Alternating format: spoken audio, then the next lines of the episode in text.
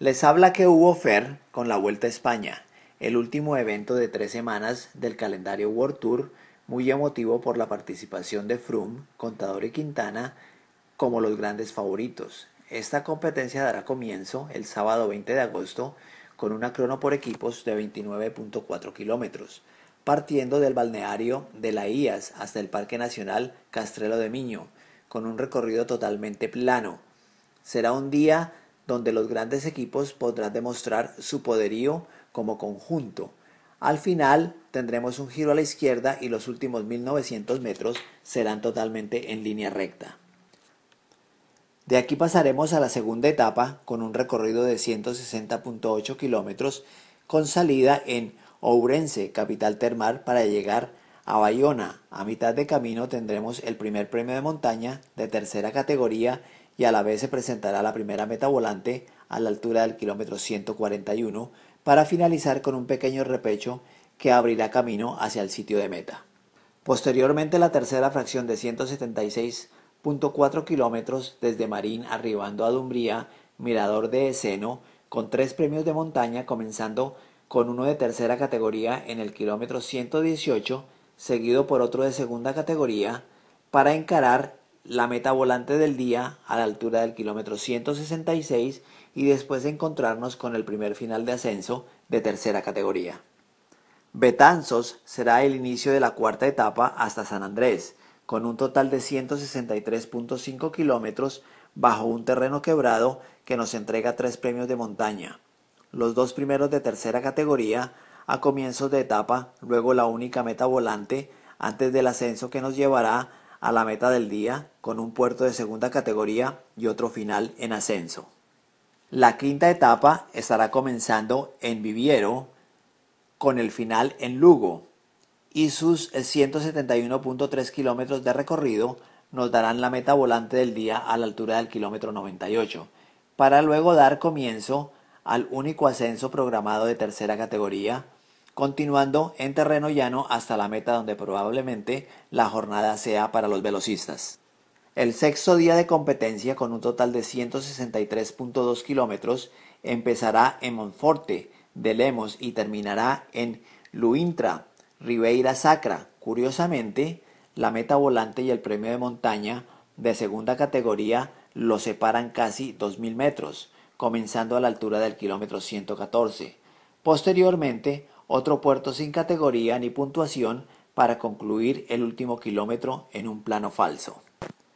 Tres premios de montaña de tercera categoría serán el menú de la séptima fracción en un terreno quebrado, con una meta intermedia en la mitad de los dos últimos ascensos, para finalizar los 158.5 kilómetros del día prácticamente con una descolgada que tuvieron un banderazo inicial en Maceda con una pancarta de llegada en Puebla de Sanabria.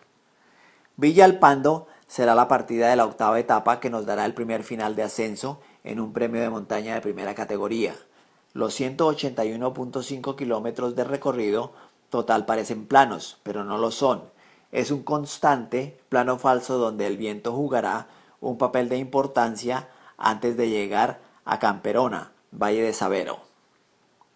164.5 kilómetros desde Cistierna hasta Oviedo nos brindan cinco premios de montaña. Los tres del medio son de tercera categoría y los otros de segunda. Lo interesante está en que el final es en un ascenso de 5.7 kilómetros al 6.1%.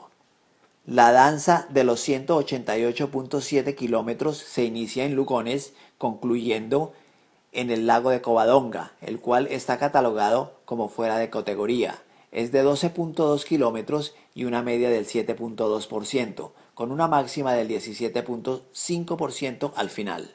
Después del primer día de descanso, Colunga dará inicio a la etapa número 11, donde de sus 168.6 kilómetros, 160 son planos, para ascender hasta el sitio de meta en Peña Cabarga, puerto de primera categoría con una fracción que pasa del 18 al 14%, para terminar al 11.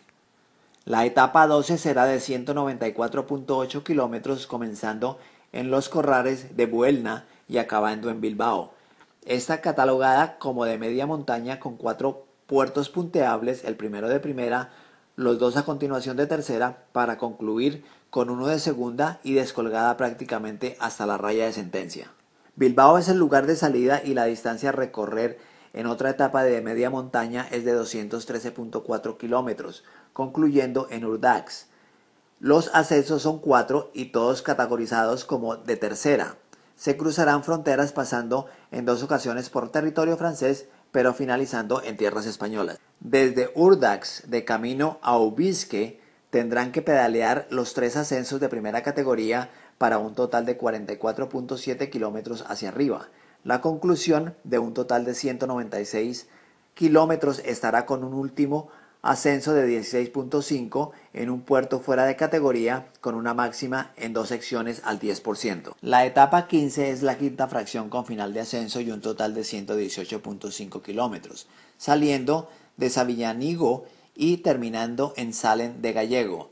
Marca como una de alta montaña, con un puerto de tercera, el siguiente de segunda y el de finalización de primera, que será de 14.5 kilómetros y un promedio del 4.6. Antes del último día de descanso, la etapa será prácticamente fácil, con un final de descenso partiendo de Alcañiz hasta Peñiscola. El total de kilómetros serán 156.4 y a la altura del 75 veremos el único premio de montaña de tercera categoría y después de una larga descolgada una meta volante para tomar camino llano hasta el lugar de la llegada. Castellón dará comienzo a los próximos 177.5 kilómetros y Yucena será el lugar de llegada, en un alto de primera categoría muy corto, solo 3.8 kilómetros pero con un promedio del 12.5%, donde los tres premios anteriores de montaña no tienen ninguna importancia en comparación.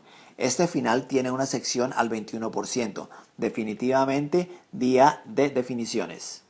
La fracción 18 con 200.6 kilómetros arranca de Requena y llegando a Gandía. Es un día de transición y descanso para muchos. El único obstáculo es un puerto de segunda categoría a mitad de camino para prácticamente descender hasta el sitio de meta. Llega la hora de la verdad en terreno llano, 37 kilómetros contra el reloj en camino hacia el sur desde Sabía hasta Calp. Marcarán la pauta de quién es el mejor. Si los tiempos están cercanos, se verán en aumento las diferencias o según el caso el acercamiento en tiempos. La penúltima etapa de 193.2 kilómetros partiendo de Benidorm y finalizando en el Alto Aitana será la última oportunidad para algunos y el último esfuerzo de mantener para otros.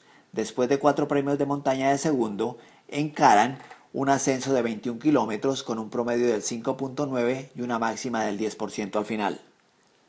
104.1 kilómetros desde Las Rosas hasta Madrid, en un terreno completamente llano, será la conclusión y la celebración para muchos en la Vuelta a España. Froome cobrará como expresó una deuda pendiente, o un local se coronará campeón, o un latinoamericano conquistará una vez más en territorio ibérico.